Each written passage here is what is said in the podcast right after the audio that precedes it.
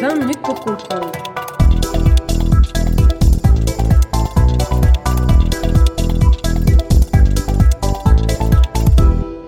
L'eau en relations internationales, première partie. Bonjour à toutes et tous et bienvenue dans ce nouvel épisode de 20 minutes pour comprendre, le podcast qui vous aide à comprendre l'actualité internationale. Dans ce premier épisode d'une série de deux, nous allons parler de l'eau, cette ressource structurante de l'activité humaine. En effet, la ressource hydrique est partout dans notre quotidien. Elle se retrouve notamment dans l'agriculture, mais aussi, comme nous allons le voir, dans la mode ou dans bien d'autres domaines. Ce faisant, l'eau devient l'objet de rivalités, de tensions internationales, tout en étant également un potentiel moyen de coopération entre les États. Si importante au cœur de notre quotidien, l'eau est également la source d'inégalités politiques, économiques, genrées, pour n'en citer que quelques-unes. Enfin, l'eau est également au cœur des grands enjeux de notre siècle et même de notre actualité la plus proche. En effet, on parle beaucoup de la montée des eaux, de la pollution de celles-ci, ou bien l'importance de se laver les mains pour lutter contre la pandémie de Covid-19. Pour nous aider dans cette analyse géopolitique de l'eau, j'ai le plaisir de recevoir Maureen Walscott. Vous êtes assistante à l'Université catholique de Louvain et vous réalisez une thèse de doctorat en partenariat avec l'Université de Haïfa en Israël. Maureen Walscott, bonjour. Bonjour. Merci de votre présence et bienvenue dans 20 minutes pour comprendre. Dans un premier temps, est-ce que vous pourriez nous présenter un état des lieux de l'eau sur notre planète? Pour en savoir plus sur la nature de ces eaux, il faut tout d'abord s'intéresser aux mers intérieures et aux océans qui représentent 97,2% du volume mondial. Notre planète bleue est ainsi avant tout une planète d'eau salée. L'ensemble des eaux douces représente donc seulement 2,8% du volume global, dans ce faible pourcentage, les glaces et les neiges permanentes représentent 2,1% et l'eau douce disponible seulement 0,7%. De plus, la moitié de ces 0,7% est constituée d'eau souterraine. Or, la recherche s'est longtemps concentrée principalement sur les bassins d'eau de surface. Cependant, ce biais a empêché une analyse plus approfondie des ressources en eau souterraine, qui sont autant exposées aux phénomènes de surexploitation et de pollution que les eaux de surface, sinon plus. De plus, les conséquences de tels phénomènes ne sont pas visibles à court terme, ce qui a souvent conduit à des actions inadéquates ou pas d'action du tout malheureusement. Après ça, une autre composante importante de ce bilan est la répartition des besoins en fonction des différents secteurs de la société. Indispensable au développement des activités humaines, l'eau est utilisée aussi bien dans l'agriculture, à hauteur de 75%, que dans l'industrie, à 20%, ou pour un usage domestique, de 5%. Il faut savoir qu'au cours du siècle dernier, la population humaine a triplé et sa demande en eau a été multipliée par 6. Aujourd'hui, plus d'un milliard d'êtres humains n'ont pas encore accès à une source d'eau potable et 2,4 milliards ne disposent pas d'un assainissement approprié. Dans de nombreuses régions du monde, la compétition pour l'eau est intense et peut être une cause de conflit. Dans les 25 prochaines années, on estime que 95% de l'accroissement de population dans les pays développés aura lieu dans les zones urbaines, ce qui pose de sérieux défis pour l'approvisionnement en eau et le contrôle de sa pollution. Mais pourquoi l'eau est-elle source d'inégalité Eh bien, il existe selon moi plusieurs disparités et inégalités. Il y a d'un côté ce que l'on pourrait appeler les disparités géographiques, ou dues aux caractéristiques hydrologiques, géologiques et climatiques. Celles-ci peuvent apparaître au niveau mondial, avec des disparités donc entre les États. Il faut savoir que la répartition géographique de l'eau sur la Terre n'est pas pour ainsi dire équilibrée. La surface océanique est nettement plus importante au sud qu'au nord dû entre autres à l'épaisse calotte de glace qui couvre tout le continent antarctique. Alors qu'au nord, il n'y a, en plus de la calotte du Groenland, que la glace qui flotte sur l'océan Arctique. Ces contrastes dans la répartition de l'eau liquide et solide renforcent les disparités dans la répartition de l'eau atmosphérique. Il existe en effet de grandes différences régionales liées aux variations de rayonnement solaire. L'essentiel de l'eau atmosphérique se trouve particulièrement le long des tropiques, zone d'intense évaporation des eaux chaudes de la surface océanique. Mais il peut également exister des disparités dues aux caractéristiques naturelles à l'intérieur d'un même État, telles qu'aux États-Unis, entre le nord et le sud, en Australie et même dans de plus petits pays comme en Israël. Et de l'autre côté, il existe des inégalités sociales, notamment au niveau mondial avec les disparités nord-sud, principalement liées à une question de développement. Il faut savoir qu'aujourd'hui, 1 milliard de personnes n'ont pas accès à une source d'eau potable et 2,6 milliards n'ont pas accès à des installations sanitaires. 3 habitants sur 4 ne bénéficient pas de l'eau courante. Il existe également des disparités d'accès à l'eau potable au sein d'un même pays, avec une différence entre les quartiers riches ou les quartiers pauvres et les bidonvilles. Et enfin, il peut y avoir des disparités au sein d'une même population, où certaines personnes plus vulnérables socialement, telles que les minorités, les femmes ou les réfugiés, peuvent faire face à ces inégalités. Vous proposez d'ailleurs une lecture genrée de l'insécurité hydrique. Est-ce que vous pourriez nous la présenter? Sur ce sujet, le travail de Nicole Detraz, avec son livre Environmental Security and Gender, a largement marqué l'étude du genre et de son entrelacement avec les domaines de l'environnement et de la sécurité, y compris les enjeux sécuritaires liés à l'eau. En effet, comme l'explique l'auteur, grâce à l'analyse des problèmes environnementaux qui ont un impact direct sur la vie des gens, les spécialistes féministes de la sécurité environnementale peuvent déterminer les impacts, les réponses et les contributions différenciées selon le sexe liées à la dégradation de l'environnement. Je diviserai cette lecture genrée de la question en deux parties distinctes, celle des défis posés par l'insécurité hydrique et celle des opportunités. Premièrement, en ce qui concerne les défis, l'on peut diviser l'analyse sur base de deux principes autour de la sécurité hydrique. En effet, l'eau peut être considérée comme un enjeu de sécurité humaine, donc l'accès à une eau potable par exemple, mais également comme une menace à la sécurité humaine, telles que les inondations ou les tsunamis. L'on voit que les deux peuvent être analysés avec un point de vue genré. En effet, dans de nombreux pays, l'absence d'un approvisionnement en eau sûre et suffisant et d'installation d'assainissement sanitaire a un effet disproportionné sur la vie des femmes et des filles pour trois raisons principales. Premièrement, les femmes et les filles portent généralement la responsabilité de la collecte de l'eau, ce qui est souvent une tâche longue et ardue. Deuxièmement, les femmes et les filles sont plus vulnérables aux abus et aux attaques lorsqu'elles se rendent à pied ou utilisent les toilettes ou les sites de défécation à air libre. Et troisièmement, les femmes ont besoin d'hygiène spécifique pendant la menstruation, la grossesse et également l'éducation des enfants. Ainsi, c'est souvent aux femmes qu'il incombe d'aller chercher l'eau, de s'occuper des tâches qui demandent une grande quantité d'eau, telles que la cuisine, la lessive, et donc les femmes qui sont en charge de ces tâches seront plus vite touchées par la pénurie ou la contamination de l'eau. Si l'on considère l'eau comme une menace sécuritaire, avec les inondations ou les tsunamis par exemple, des études ont prouvé que les femmes et les minorités genrées sont les premières personnes à être impactées par ce genre d'événements, car elles possèdent moins de ressources, matérielles ou sociales, car ce sont des femmes, souvent, seules avec des enfants à charge, et autres. Suite à des catastrophes de cette importance, statistiquement, ce sont souvent les femmes et certaines minorités qui perdront plus facilement leur emploi, car leur position est souvent moins stable que celle des hommes blancs. Mais l'on pourrait également faire la même analyse pour ce qui s'est passé avec le Covid par exemple. Deuxièmement, en ce qui concerne les opportunités, les approches sensibles au genre contribuent à améliorer l'adéquation, la durabilité et la portée des services d'eau et d'assainissement en se concentrant à la fois sur et en impliquant les femmes dans la conception, la mise en œuvre et la gestion des installations au niveau local. Il y a également la question de la place des femmes dans l'hydrodiplomatie.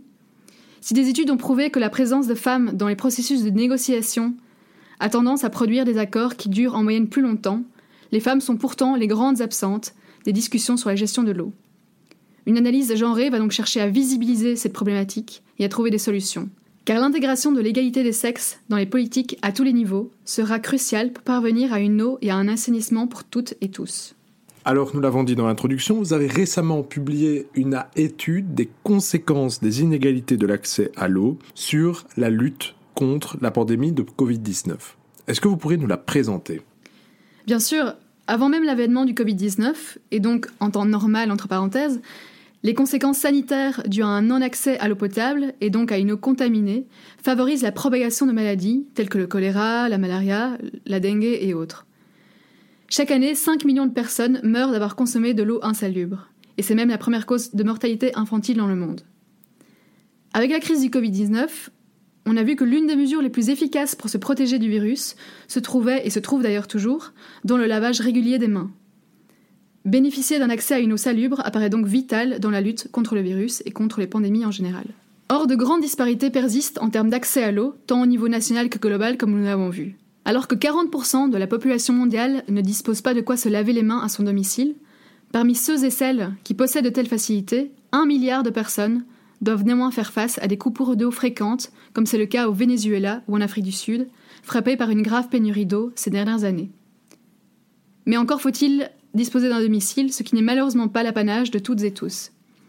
Les personnes sans abri, les réfugiés, sont de ce fait également exposées, car ils et elles se retrouvent bien souvent sans ressources face à la crise, c'est pourquoi, alors que tout un chacun et tout un chacune est exposé à un risque de contamination, tout le monde n'est pas égal face à la lutte contre le virus. De plus, les pays qui connaissent des situations de conflit ou de crise humanitaire sont particulièrement vulnérables. Les déplacements, la surpopulation des camps et autres campements informels, ainsi que le manque d'eau potable et d'installations sanitaires, créent les conditions idéales pour accélérer la propagation du coronavirus, qui risque d'infecter un très grand nombre de personnes considérées comme étant à haut risque. Le virus pourrait s'avérer catastrophique pour les personnes vivant dans des situations de conflit, notamment au Yémen, en Syrie ou au Soudan du Sud, qui sont déjà en proie à la malnutrition et à des maladies comme le choléra.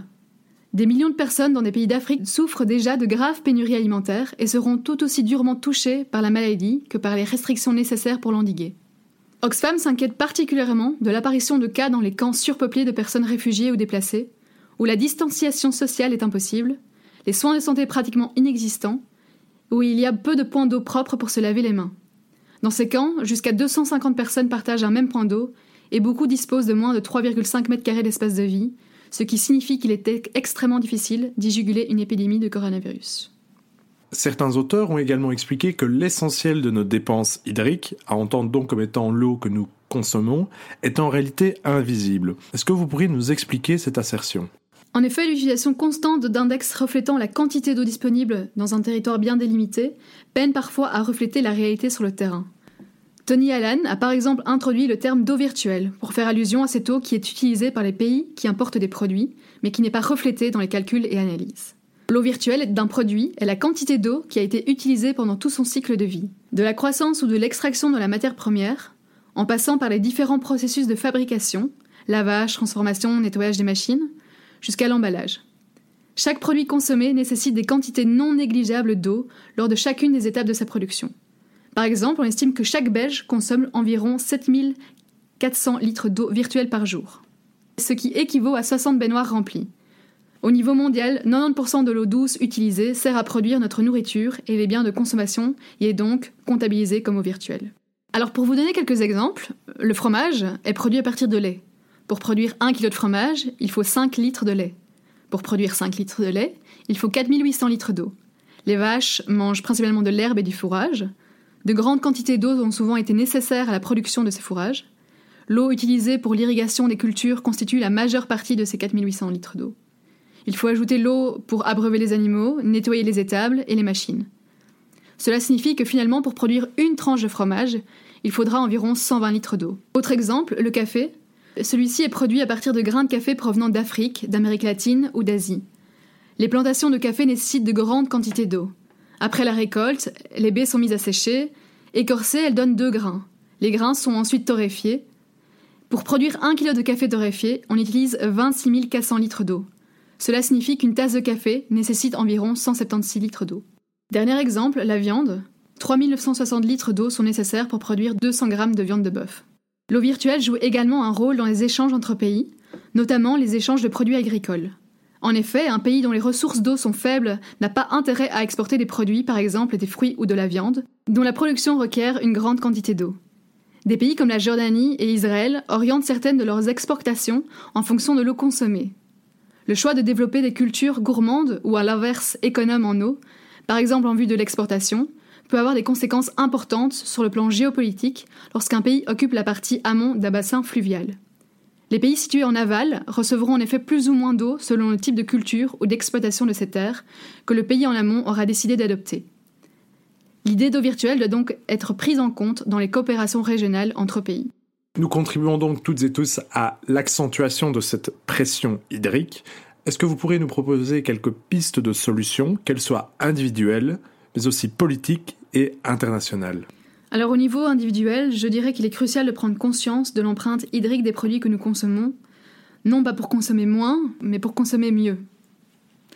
Le gaspillage alimentaire est un vrai fléau, spécialement quand on sait qu'une tranche de fromage jetée à la poubelle représente 120 litres d'eau, également gaspillée. Je pense également qu'une alimentation végane est une autre manière d'agir, ou, du moins en tout cas d'arrêter de consommer de la viande. L'industrie de la viande consomme des quantités astronomiques d'eau et participe également à la déforestation. Au niveau des politiques, euh, il est grand temps, si ce n'est déjà pas fait, d'inclure l'eau dans les analyses sécuritaires, tout comme l'environnement. D'inclure également le genre dans les études d'accès à l'eau, avec une approche intersectionnelle de la question. Certains pays se tournent de plus en plus vers la technologie, avec le dessalement de l'eau salée par exemple, en Arabie saoudite, en Israël ou à Chypre.